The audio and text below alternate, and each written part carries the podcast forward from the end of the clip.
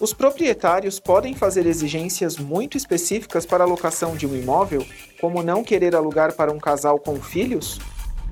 Isso acontece com alguma frequência, não é só com filhos, mas também às vezes uma questão de preconceito. Existe sim, mas a lei não ela não acolhe esse tipo de coisa. A gente sabe que na prática isso pode acontecer né, por parte dos proprietários, ah, não quero, não será acolhido pela lei. O off-label não existe na locação. Se não está previsto em contrato, se não está previsto na lei, esquece. A pessoa passa a não ter esse direito de exigência.